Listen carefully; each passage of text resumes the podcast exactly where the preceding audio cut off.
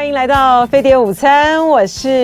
尹乃菁啊，也欢迎您透过 YouTube 频道飞碟联网飞碟午餐来收看我们的直播。好，我们首先还是来看一下股市啊，呃，美国联准会呢暂时不升息，所以说。呃，美股呢，除了费城半导体指数之外呢，都是涨啊。呃，但是呢，台股呢，今天呢，到目前为止呢，是跌的啊，小跌了三十点九八点，指数来到一万七千三百零四点，跌幅是百分之零点一八。呃，亚洲主要的股市呢，日经二五指数呢是上涨了二十点二五点，涨幅是百分之零点零六。香港恒生指数呢是上涨了一百三十九点四三点，涨幅是百分之零点七零。上海综合指数呢是上涨了十二点零六点，涨幅是百分之零点三七。好，深圳综合指数呢是上涨了六十二点一二点，涨幅是百分之零点五六。呃，台股的表现呢，应该是受到央行呢昨天的呃宣布是有影响的啊。首先呢，央行呢，呃，昨天呢，它。评估啊，我们全年的经济成长率呢不保二，呃，只有百分之只有一点七二，是各机构最低的。那另外一方面呢，呃，央行呢对打房啊在提出了新招，他在六都以及这个新竹县市祭出了第二户限贷七成的最新的规定啊，而且是从即日起。即日起生效，就从今天就开始实施了。所以很多的呃民众呢，大概您昨天呢，如果说没有注意到这个信信息的话呢，今天早上呢，大概呢就是哦，一早醒来啊，发现呢你的这个荷包呢要重新来盘算一下了啊，因为你你如果说呢，呃买买了第二套房，然后你原本呢准备的呃自备款是两成，那现在即日起实施的。嗯，这个规定，如果你是在六都还有新竹县市的话呢，你就要准备三成啊，你就要再多一成的这个自备款的准备。这个对于换屋族的影响呢是最大的啊，但也嗯，就是说他这样子的，央行当然是有所本了哈。央行的他们就是说，在第二户啊。呃，自然人呢申办特定地区第二户的房贷的平均贷款的成数啊居高，而且持续上升哈。那而且这个四月份呢显示百分之。四月份显示就是百分之七十七点一，显示贷贷款的条件呢渐趋宽松，所以他就透过，呃，你买第二套房，我的贷款的成数呢只能有七成啊，来要限制啊，限制就是打房啦，拿限制炒房，但是它真的能够达到这样的作用吗？其实是我是拿一个问号了哈，这个对于呃在购屋的。购屋的这个民众来讲呢，嗯，是他在财务的整体的这个规划上面呢，他是要做一个很完全不一样的重新的规划啊。而且你现在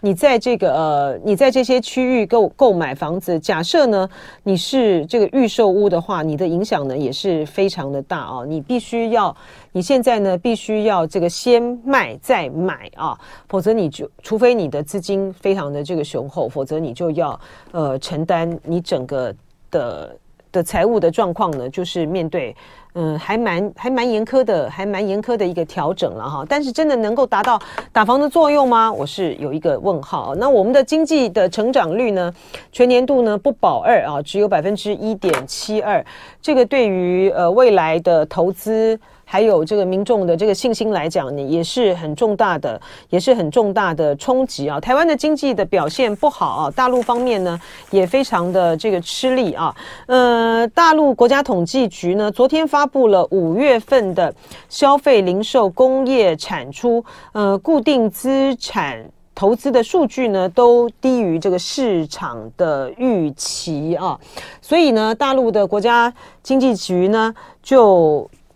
国家统计局呢就坦言啊，经济的复苏的力道啊，呃，恢复的基础不稳固啊，要努力恢复和扩大需求。其实最呃严重的啊，就是我们之前呢其实已经一再的讲过了啊，嗯，他五月啊，十六岁到二十岁的青年的失业率呢达到百分之二十点八啊，呃，这个带来很大的这个带来很大的压力啊，呃，就业不稳啊，它就会影响到。这个呃民心这个不稳啊，恐怕呢就会有很多的这个状况呢，会很多的状况呢就会变得难以控制。那《华尔街日报》呢今天有一则报道，就是嗯、呃，大陆当局呢准备要推出这个重大的措施来提振国内的这个经济，嗯，可能会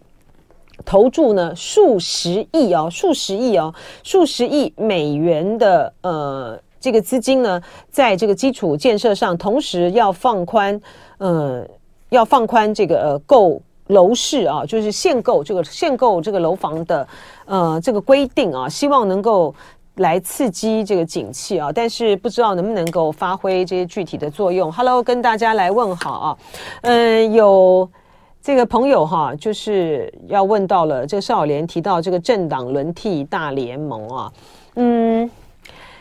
呃，罗志强呢，他跟这个浅秋啊，王浅秋，他们本来呢今天要召开这个记者会啊，要来这个宣布他们的政党轮替大联盟倡议的记者会，但是在昨天晚上呢临时喊卡了。那就跟这个呃，我想是因为昨天那个志强呢，他在呃浅秋的这个节目里面呢谈到他这个政党轮替大联盟的这个想法，就是说，嗯。不单边的压注在这个侯友谊啊，呃的身上，而是谁有能力啊来促进，不管是侯友谊或者是柯文哲，谁有能力来去推动这个政党轮替大联盟啊，然后就会把这个呃力量呢，就是号召所有的呃非绿的支持者呢，把这个票呢挹注在呃这个候选人这个身上啊。那虽然呢，他他并没有说。他并没有说呢，这就表示呢，他们现在他们现在就不支持侯友谊了啊。可是就留下了很大的这个想象空间，而且现在还这么，现在才今天才六月，今天几号？今天是六月，今天才六月十六号啊。国民党都还没有还没有开这个党代表大会啊。嗯，侯友宜还没有被正式的这个提名，他就是中常会这个征召嘛，还没有正式的提名。但是呢，因为他最近以来呢，嗯，连番的啊，受到了这个受到了这个重创啊，两份的民调呢都显示。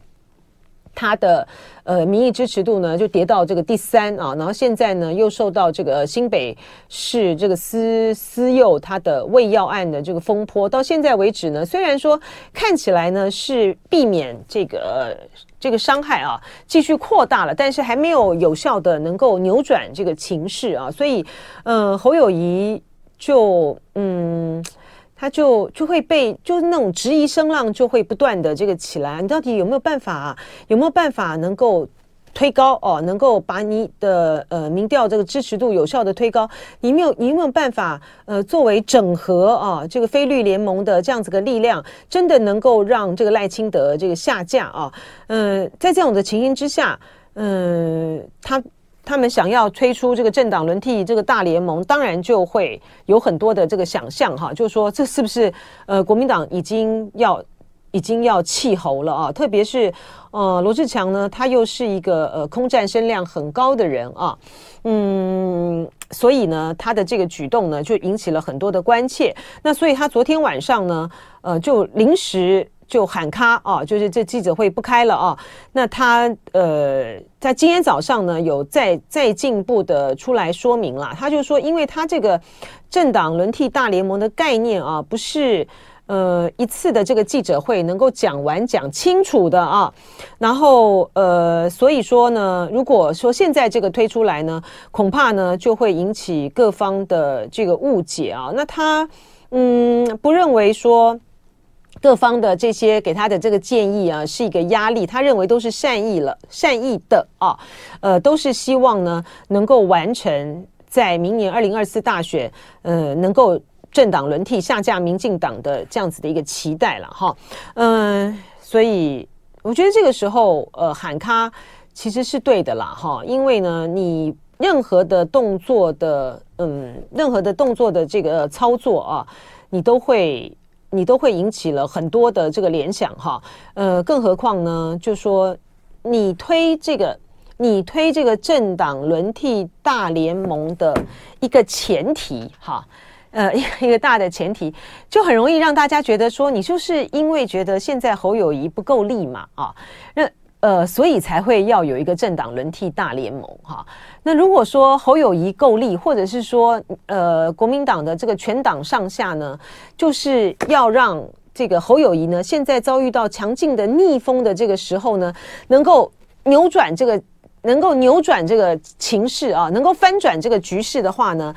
那你当然就不会提出一个政党轮替大联盟这样的一个想法。也就是说，你不会觉得说哦，侯友谊也可以啊。柯文哲也可以，如果侯友谊能力不够的话，那我们就要支持这个柯文哲，因为你的前提的已经设想放在那个地方的，所以当然就会呃有各种各样的这个联想嘛啊，所以现在的呃暂时的喊卡，嗯、是对于现在这种混乱的这个形势来讲是有帮助的啊，否则的话它只会让这个情势呢越来越呃越来越。就那个浑水，就是越搅越混了啦。呃，国民党方面呢，都还没有有效的去协调哈和这个整合，嗯，郭台铭的这个部分了啊。然后呢，你现在呢，这个侯友谊呢，也没有这个有效的从呃这个泥淖之中呢，呃站出来。那你现在推出这个，那就很容易让大家觉得就是要弃侯了啊。嗯，是啦，这个呃，有有朋友觉得说。志强呢，可能太冲了，但他现在已经刹车了。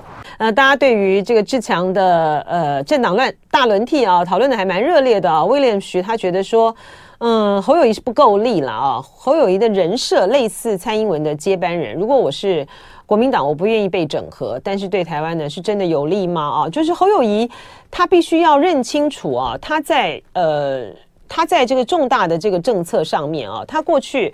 在担任这个新北市长这个期间的时候呢，他的这个两岸政策，或是他还很多关键的这个问题上面呢，立场呢是模糊的啊。那他的这个立场的这个模糊呢，当时呢会被认为说，哦，你可能呃不那么的政治性啊，然后呢，呃，你有利于去争取像比如说浅绿啦，或者是中间选民的这个选票。但问题是说，总统大选大家都会归队的哈，就是你已经没有这个空间了。更何况你侯友谊呢，现在是在一个比较弱势的这个情形之下，你怎么还有可能呃采取一种呃模糊的这个空间？他你就是要这个清楚的这个表态，然后清楚的提出你的这个主张，让这个呃大让阵营归队嘛哈。所以那呃国民党跟民进党呢最大的这个政策的差异呢就是三个，一个呢就是两岸政策。那你到底支不支持这个呃九二共识？你的你现在呢强调的就是中华民国宪法的。这个呃九二共识，特别是强调这个九二共识啊，特别强调这个中国宪法，呃中华民国宪法啊，然后不愿意碰触九二共识的呃敏感区啊，他认为这个没有票，那能不能够说服这个民众，能不能够说服你蓝军的支持者归队？好，这是第一个九二共识啊，第二两岸政策，然后第二个呢就是核能的政策嘛，你就是很明白的、很明确的啊，呃强调就是你支持这个核。支持这个核电，哈，然后你现在呢，呃，主张呢，呃，核一、核二啊，还是延役啊？那你核四要如何处理？然后你的干式的储存槽怎么样让它尽快的能够去，能够去这个上路啊？你就是要提出很很有力量的解决的这个办法，呃，不能够只是说核能是选项，那核能是选项是怎样？那你的实施的步骤是如何？那第三个就是死刑嘛。那你侯友谊在这有关于死刑的态度上，你很明确啊，你是支持死刑的啊。那这跟呃民进党就不一样啦。他你就是要把你的立场的非常的明确的这个说出来，他这个没有没有什么没有什么模糊空间的了啊。那转身有天堂呢，他一直在鼓吹的就是说。呃，侯友谊呢要主动的，就是侯友谊不行了啦，哈，他就主动弃选爸爸，弃选了啊，那你主动退选，那你就没有，嗯，国民党就不会发生这个换柱二点零嘛，啊，换柱是党中央要换，但是你如果说是你主动弃选的话呢，呃，就没有这方面的这个问题了啊。他转身有天堂就讲说，罗强做的对，在大安区小鸡都担心了，要自保啊。人家小强的政治命运多舛，为了自己考虑没啥错啊。罗强够够多委屈了，为国民党做了多少事，然后有一知趣啊，就该自己主动退选啊。嗯，好，这个呃，我就是侯友谊，他还有一关，他他的关卡很多了啊，但是他还有一个很重大的一个考验，就是他六月十九号要到台大政治系啊去跟学生这个座谈，他在政大的这个座谈呢。被剪成这个短影片啊，文不对对题啊，绕了非常的远。他其实是有回答，但是就绕太远了哈，就讲了太长了，然后最后呃才回答这个问题啊。你这样子被这个操作，这个形象呢要翻转回来呢，就要有加倍、加倍、加倍的这个力度啊。所以说，如果说他在呃台大政治系的呃那场的座谈呢，表现呢还是这样子哩哩啦啦的话呢，那就真的要好好考虑了啊！那这要救，真的就是很难救了啊。嗯，Hello，宇官你好，呃，这个千口好，中国还没有崩，没有，我没有说中国崩啊哈。然后这个您您提到说中国的明星不是国外几个媒体说不行就不行的啊，呃，这就是他们就是提供一些呃客观的这个呃就是一些数据嘛哈，就是说嗯，当中国的国家统计局就是摆明了这个数据在那边呃经济的复苏力道。的确啊，呃，不不稳固啊，恢复基础还不稳固的情形之下，你到底要加大的怎么做啊？然后呢，我们回到，真的吗？这个猴子脸。猴子脸红屁股红，说台大座谈会定侯生哦，对，没错，对，你讲的没错哈。台大座谈会呢，就是定侯这个生死啦。那木健先生是不看好了，他说侯去台大会再给丽云制造笑料。就侯市长要加油，加油，加油，加油，加油了。好，你要很好、很完备的呃沙沙盘推推演啊。嗯，就说，我觉得这个侯友宜真的是也是很妙哈。你说在面对。呃，这个幼儿园喂药案的这件事情上面，他这个老刑警出身的，你在呃去调查这个药到底是这个到底这个呃这个残留着巴比本妥这些残留到底是怎么来的啊？是谁的？他如果自己他自己去查这个案子的话，大概很快就破案了哈。但他现在又受限于这个呃身份哈，然后又受限于。呃，这个检调的这个掌握的这个进度呢，受制于这个检方啊，所以在这个行政行政调查的这个步骤方面呢，他现在的反应是快，他们现在的反应呢是快很多了哈，但是呢，他还是有很多很不足的地方，你你你你像比如毛发的检测啊或什么，都还是要靠这个检调嘛啊，这不是你这个新北市做的。新北市，呃，能够去能够去去掌控的哈，那你就其实是应该要在别的这个回应啊力度上面呢更加大才对的啦哈。嗯，好，好了，我们来谈这个，来谈。来谈这个呃中中美关系吧哈，呃，习近平呢在今天上午呢会见了比尔盖茨了啊，但是呢现在的这个消息呢就是这么短短的一行啊，就是习近平会见了比尔盖茨，那内容呢还不知道啊，嗯，现在的问题就来了啊，习近平呢见了比尔盖茨，那然后呢，呃，即将在呃十八号。去访问中国大陆的这个布林肯，习近平会见布林肯吗？啊，我我认为啦哈，就大概率来讲的话呢，习近平呢应该是会见布林肯的啊。呃，如果说呃他没有见布林肯的话呢，那其实就尴尬了哈，就表示说呢，在前面的呃这个铺垫啊上面呢，呃。嗯，美方呢所提供出来的，他给的这个讯号和这个讯讯息啊，呃，是呃大陆方面呢是不满意的啊，所以呢，呃，习近平呢就不见这个、布林肯，那也就会使得呢未来呢美方呢极力想要去促成的啊，就是呃习近平和拜登在 APEC 的非正式领袖高峰会，呃。场边的这个会面呢，恐怕呢就会有更多的这个阻碍啊，呃，除非就是说，如果哈、假设布林肯呢没有办法，这个习近平没有办法。呃呃，就是习近平不会不见他啊，然后呢之后呢，双方呢可能就要在更多的啊，花更更加倍的这个力气，不管是就是类似像这种，不管在第三地呢，在进行这个会谈啊，这个在见面啊，在做这些安排啊，好，那就要花的功夫就更大了哈。那假设如果说这个习近平呢没有见这个布林肯的话，就表示呢中美关系呢想要呃想要呃解冻啊回温的这个难度是。比外界所想象和理解的啊大了很多啊。就中美双方呢，是不是有这个相互的这个需要？我觉得是有相互的这个需要的啊。然后习近平呢，为什么在在今天呢会见了这个比尔盖茨这么高规格啊？除了过去，除了过去呢，呃，比尔盖茨呢跟中国呢。对中国呢表现出来其实是相当这个友好的这个态度啊，他们过去呃在这个博鳌论坛上面呢也曾经这个会过面啊，然后呃比尔盖茨呢在这个新冠疫情的这个期间的时候呢也捐了捐赠了捐了五百万的这个美金啊来帮助这个中国呢来去呃去。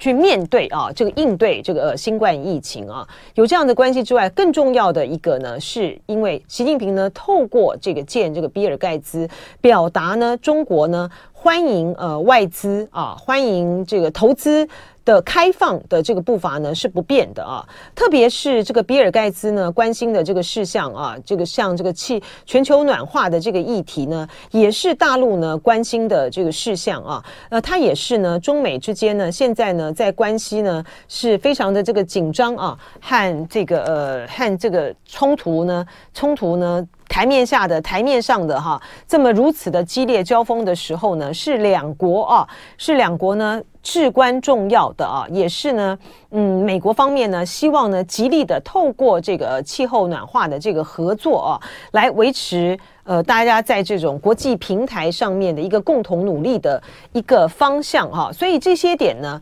都带有很重大的这个意义啊，而且透过呃习近平呢，透过见这个比尔盖茨传递出来的这个讯息呢，也表达了中方呢在在针对呃开放外资、呃气候暖化，然后全球治理的呃项目上面的这个中国的这个重大的关系啊。那现在呢，就在就说，那习近平呢要不要见这个呃布林肯啊？我们看到这个呃美国方面呢，在对于呃布林肯。要到中国大陆去的这件事情呢，做了非常多的这个努力啊，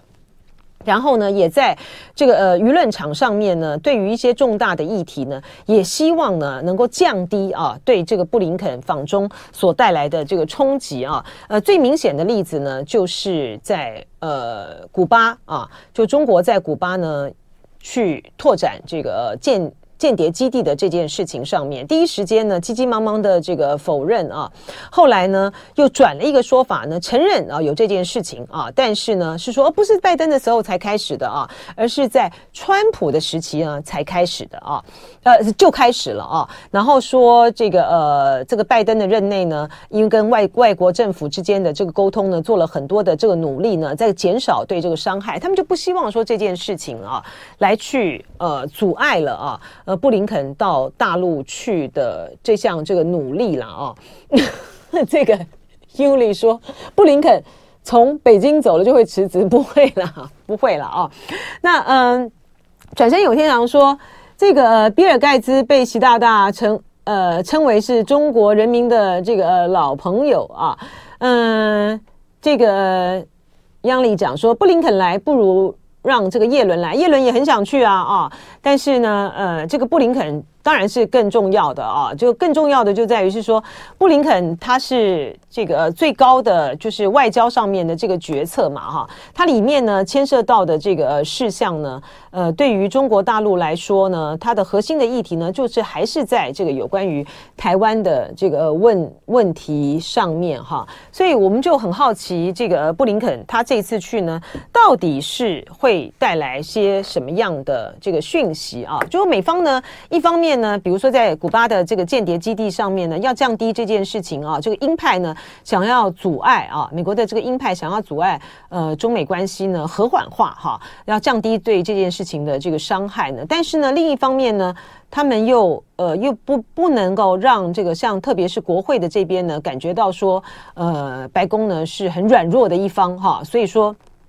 不管是加大啊，这不管是加大对于中。呃，一些呃中国企业的这个制裁啊，呃，或者是说，在今天你看，就在他即将要到呃布林肯即将要去中国大陆的这个时候啊，今天呢，嗯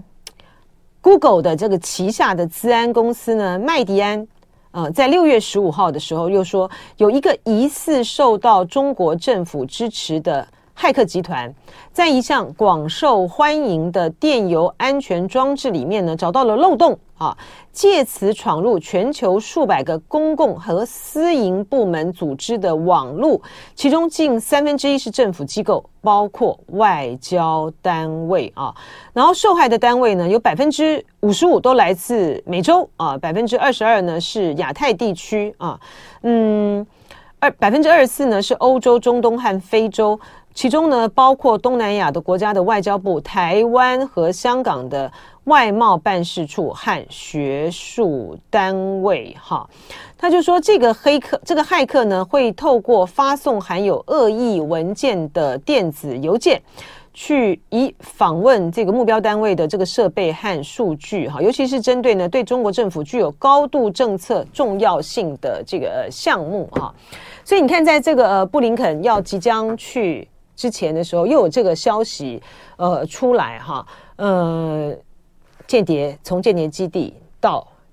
呃受到中国政府支持的骇客这个组织啊，嗯，就说那一种就是说形塑中国政府呃去间谍的，透过这些的这个行为，透过这些很很糟糕的哈，这个恶意破坏去窃取这个情报的这样子的一个行动啊，去破坏啊，去破坏呃这些的设备哈。这样子的一个行动呢，来塑造，就是说，你对于中国呢，你要采取一个和缓的一个态度和态度是没有用的。你应该呢，现在呢是要强力的哈，呃，大家的这个呃竞争要要摆出这个竞争的这个态势哈，要针锋相对哈，来才能够有效的这个遏制啊，这个中共方中国方面呢，任各方面的这个企图啊，就是这这样的力量呢是大的啊。当然，你也可以从另外一方面来解释说，就越是是因为呢，双方在这个不同领域之间的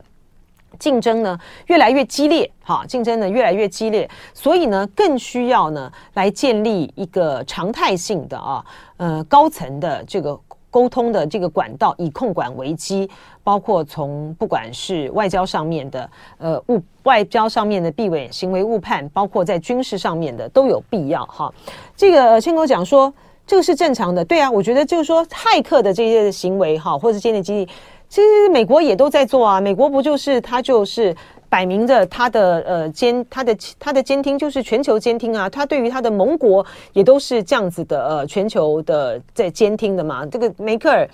呃，德国总理梅特尔不就是非常的不高兴嘛哈，就是。你当当初被揭露出来的美国的行径就是如此，但是美国的逻辑就是这样子啦，就是我行你不行哈。那你现在呢，在这个呃两个这个国家眼看着呃双方的这个冲突如果不有效的控管的话，会扩大的这个情形之下，你要做些什么样的这个抉择呢？啊，这个基辛格呢今天就呃就进一步的表示了哈，他在接受这个 Bloomberg 的总编辑。访问的时候呢，他说：“如果当前的中美的紧张关系持续的话，台海可能爆发军事冲突啊。不过呢，他对于通过对话让局势降温仍然抱有希望。哈，他说，从当前的关系的轨迹而言，就可能有可能发生军事冲突啊。但我也相信。”但当前的关系轨迹必须改变啊！事情取决于华府和北京共同缓和对峙局面。现在双方都站在悬崖顶，双方都有相互的需要，要把危机降低下来。呃，这个转身有天长讲一个，我觉得还蛮有趣的。我真的不知道这件事情啊。他说，呃，我下午呢去录少康战情室的时候，的空档要我问问这个沈大佬啊，嗯、他会不会越来越担心他的房子要送烧烤哥啊？然后这个 Flanker 呢？呃，就补充说，烧烤哥就是黄伟汉是哦。然后说，沈大佬呢有对这个黄伟汉说，他坚信侯友宜会当选。如果柯文哲当选的话，他会把自己的房子呢送送给这个呃烧烤哥。诶，他是最近讲的吗？那个呃，如果他最近还这样讲的话呢，我就是会有点意外了啊。因为呢，之前的时候，陈大佬呢是对于呃侯友宜呢是有信心的，但是呢，一连串这个侯友谊的这个表现来讲啊，他这是也是。对这个侯友谊就打了一个问号了啊！那他如果是最近还这样讲的话，那真的还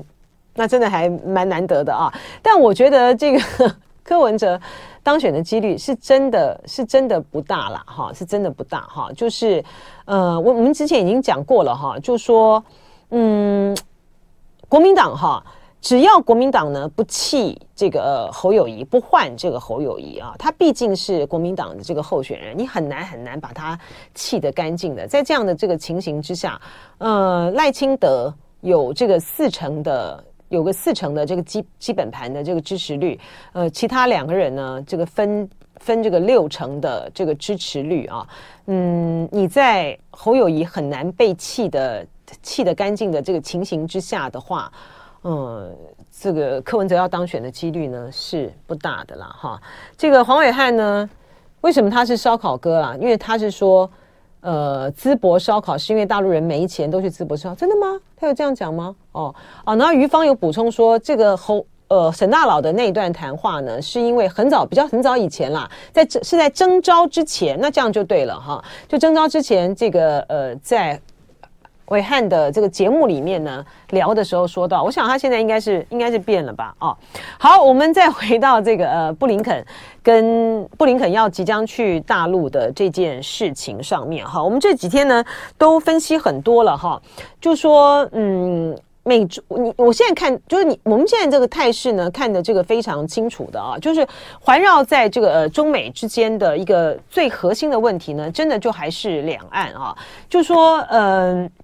还是台湾问题哈，就说美国要怎么样处理这个呃台湾问题呢？对于中国来说呢，它就是核心中的这个核心啊。那至于呢，就是美国呢，它在去结合它的呃盟友啊，然后来去呃对大陆呢形成这个围堵，这个。这个不，这个的形式呢是不会改变的哈，这个是不会改变的。大陆呢也很清楚的认识到这个事实，所以呢，大陆方面呢，他也就会采取他的这个做法。你比如说这个呃，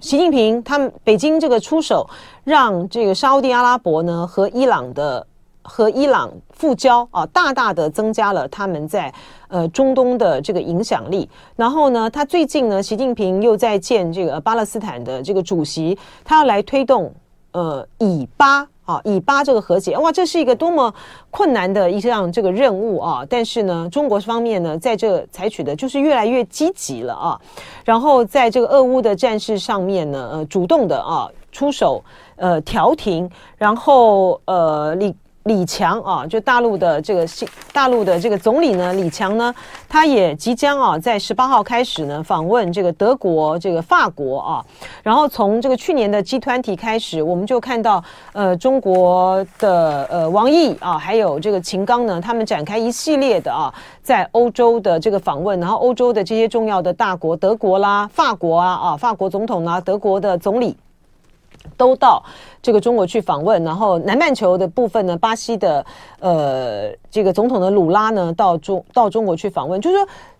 大陆呢也透过哈，就透过他的呃方式啊，来去结合，去尽量的这个结合啊，以及他呃能够去他提出来的这个策略，全球的治理方略，这个“一带一路”啊，来去裂解啊，呃。美国所要去形成的对中国的这样子一个态势，哈，所以这个方面呢，就是双方呢，就是各凭本事，然后来来去来去进行最大啊最大程度的最大程度的连横策略嘛，哈，呃，所以在这个部分上面呢，是没什么好谈的啊，呃。你对像属于说大陆对于呃美国呢，号称呢他们举行了这个很大规模的这个军演啊，就表示说呃他们可以同时来应对呢两个两个两洋的这种这个战争，这个这个完全就是美国这个讲法，就完全就是在这个虚虚张声势的哈。你在他在俄乌战争里面，他没有投注实际的兵力啊。他没有投注实际的兵力，你你这样子怎么能够说我是在我有能力撑起两洋的这个实际战争呢？你如果今天呢在印太地区，在台海地区，你发你发发生了任何的这个战事的话呢，呃，大陆呢它就有这个地利上，它有地利上的这个地利上之变哈。如果说在台海发生的战事，然后在这个欧洲的战场上面又发生了一个战事的话，美国没有能力去因应的啊，这个密利。参谋首长联席会议主席讲的话就最明白啦。他说现在已经不是一个单极的世界了。他你他要即将卸任前夕的时候的讲的就是大实话哈。所以这样是一种多极的多极的呃的形态，多极的这个形式，它就是现在呢世界上呢。它是最明显的往这个方向来走的，因为你的美国的国力也实在是在下，也实在是下降，在下降中嘛，哈。那所以呃，更何况呢，你美国还牵涉到你的这个总统大选，你在嗯，你在这个明年的这个大选，如果说是呃，川普上台的话，川普没有要没有要搞这个集团呐，川普他要走单边啊，那你所以现在你现在。你现在拜登所建构起来的这个呃同盟的结构的这种集团形式的呃一个结盟关系，你在川普上来的时候，他就啪，他就把你给拆解了。那你这个对于呃中国大陆，他透过他的实际上面的这个合作啊，“一带一路”或是不管是任何的其他的投资项目上面去拆解啊，你裂解这个呃美元，你的这个影响力虽然说。嗯，美元要被取代是还很早很早很早，还是很久很久很久很久以后的事情啊！现在这些国家呢都没有办法都没有办法来做到这样子的一个事情。可是你的呃，你美元的这个力量呢，在你的呃，在你的你的实力不足以支撑的这个情形之下，你其实你的你所要遭遇到的挑战就是越来越大嘛，哈。那所以所以对于这个中国大陆来说。外在的这个形式就是各自各凭本事，可是核心关键的议题就还是在还是在台海的这个问题上面，还是在台湾的问题上面。那这个部分呢，你美国要拿出一个什么样的具体的政策、具体的作为来去说服这个呃中国大陆，呃，让中国能够接受你美国呢没有实质的再去掏空，你再掏空一个中国。大陆是讲一个中国原则啦，那美国讲这个，大陆讲一中原则，美国讲一中政策。你你怎你怎么样来证明你没有实际上去掏空呢？所以说这个呃，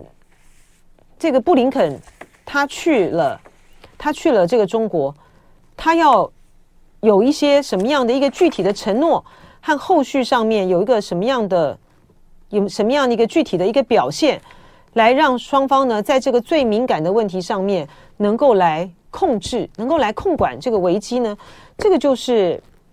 非常好，这是就是中方最在意的嘛，哈，呃，美国就有很多的这个名词啦，哈，先是说要在这个中美关系呢，呃，要建立这个护栏，然后呢，我们没有要寻求呢。呃，这个跟中国脱钩啊，然后这个苏利文呢就引用了这个呃冯德莱恩啊，欧盟的这个冯德莱恩呃讲法，就是说我们不是在我们不寻求与中国脱钩啊，而是去风险 de-risking 啊。那你这个去风险，你这个去风险的这个核心的这个关键就在于是。你一直在挑，你一直在挑唆啊、你一直在挑动。就大陆的这个解读来讲，你一直在挑动，一直在鼓励啊，在这个呃，你让这个呃被大陆认认定的，这事实上也是的啊，就是呃走这个脱离中国路线啊，台独路线的这个民进党，你一直给他们呃过多的这个期待，哈、所以你接下来到底要怎么做？你到底要怎么做？哈、我觉得这个是这个是很有。这个是很值得这个关关注的了啊！这个美美国呢，一方面呢，极力的呃希望嗯布林肯到中国大陆去访问，而且呢也呃透过了这个相关的这个讯息释放出说他会在这个十，因为他十八号去嘛啊，呃十九号的时候呢会会见这个习近平啊，但是真的会见吗？啊，不知道啊，我觉得要看他呃到中方的时候到底。带去什么样的这个讯息了啊？嗯，虽然我觉得见的几率是大的了哈。嗯，坎贝尔说，你他们说，对于布林肯此次访问北京有何期待？他说，我们必须现实一点，我们去北京并不是为了在我们相处的方式上取得某种突破或转变。然后康达说：“我预期这次访问不会产生一长串可交付的成果啊。我们现在是关键时刻进行一系列的关键嗯接触。”啊，我们希望至少会减少误判的风险，不会转向潜在的冲突。这个意思是什么？是一方面呢，他们非常的希望布林肯去，非常的希望呢，习近平呢能够接见布林肯。另外一方面呢，他们也在降低期待，因为呢，事实上呢，要交出这个具体的成果呢，并不是一件容易的事情了啊。但是双方的这个接触呢，是真的是非常有必要的。我就说彼此之间呢是相互需要的啊。从美国的角度来讲，他有。他有必须要去控管，呃，避免呢，呃，双方的这个危机呢往上升高啊，甚至于发生冲突的这个可能性啊，这个对于拜登的选举是不利的啊。他一方面呢不能够去结束这个俄乌的这个战事，另一方面呢又在台海这边的又兴起了一个战场，我就我就说这个美国呢没有能力啦，美国没有能力呢去面对同时面对两洋的这个危机啊。呃，这是第一个。第二个呢，对于中国大陆来讲的话呢，他也有他也有要去控管这个中美之间呢，呃情势升高，因为这个对他现在呢最重要的，他就是要他的经济能够稳定的这个发展，能够能够复苏啊，能够站稳这个步伐，而这些的不利的这些不利的这个因素呢，都会影响都会影响大家的对华投资啊，这会带来很很牵连性的。一些的连锁性的效应和反应，而且你对于呃这个东协啊东盟国家这个邻近的国家来说啊，呃你也必须要去呃显示出一个呃能够去控管危机的一个态势来来来去说服啊这个东盟国家的这些的领导人愿意在一个大的框架之下哈继续去维持。这个合作嘛，哈，因为呢，这些东西的国家呢都不愿意选边站啊，他不愿意这个呃选边站，他不愿意呢，在这个中美之间有这个冲突的可能性的这个情况之下，你你跟着这个美国走，对于他的这个投资不利；你跟着这个中方走，你可能要面对到美国嗯的报复啊。更何况呢，这些国家呢，在很多不管是军事上面或什么，还是对于美国的这个依赖是很深的啊。呃，有一份。最新的调查呢，显示出来一个很值得观察的去的面向啊，这个是由呃欧亚集团基金会啊所进行的调查，他们针对韩国、菲律宾、新加坡啊这些国家呢所进行的调查，就是说很多人呢都担心呢这两个超级大国的地缘政治对抗可能会导致自己的国家的安全状况恶化啊。呃，总体来讲，虽然说美国。比呃中国呢受到更多的尊重啊，但是呢，其中呢很有意思的呢，就是说新加坡的大多数的受访者对于美国呢是比较持负面看法的，而对中国是持正面看法的。相形之下呢，韩国跟菲律宾的情况呢却正是却是刚好是相反的啊，嗯。他们很担心了哈，中美两强的这个对抗会带给他们国家安全的威胁，所以在这种情况之下，不只是美国，中国也有控管危机的必要。这就飞姐午餐，拜拜。就爱点你。U, F, o